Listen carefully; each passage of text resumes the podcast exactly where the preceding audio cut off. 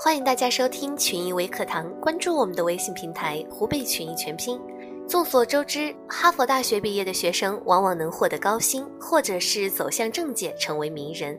同样毕业于哈佛大学的梭罗，他选择了大自然，选择了瓦尔登湖。他在那儿搭起了小木屋，开荒种地，写作看书，过着原始而简朴的生活。他在世四十四年，没有女人爱他，没有出版商赏识他，直到他得到了肺病而去世。前不久，美国梭罗博物馆在互联网上搞了一次测试，题目是：你认为亨利·梭罗的一生很糟糕吗？调查统计显示，绝大部分人认为他的一生还是相当的有意义。这一结果大大出乎了主办方的预料。为了搞清原因，梭罗博物馆在网上首先访问了一名商人。商人回答：“我从小就非常喜欢印象派大师梵高的绘画，我的愿望就是做一位画家。可是为了挣钱，我却成为了画商。现在我天天都有一种走错路的感觉，而梭罗却不一样。”他喜爱大自然，就义无反顾地走向了他。他应该是幸福的。接着，他们又访问了一位作家。作家回答道：“我天生喜欢写作，现在也成为了作家，我非常的满意。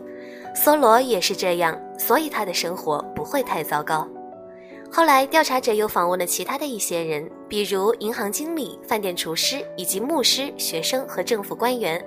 其中一位是这样留言的。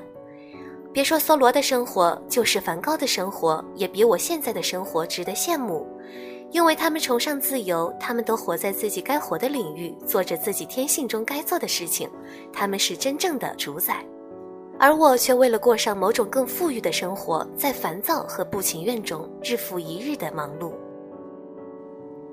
选择自己喜欢的角色去享受生活，就不要太在乎周围人对你的评价。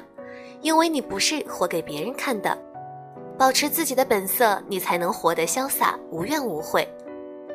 最后给大家分享一条格言：每个人都演着一个自己选择的角色，或者别人为他指定的生活中的某一个角色。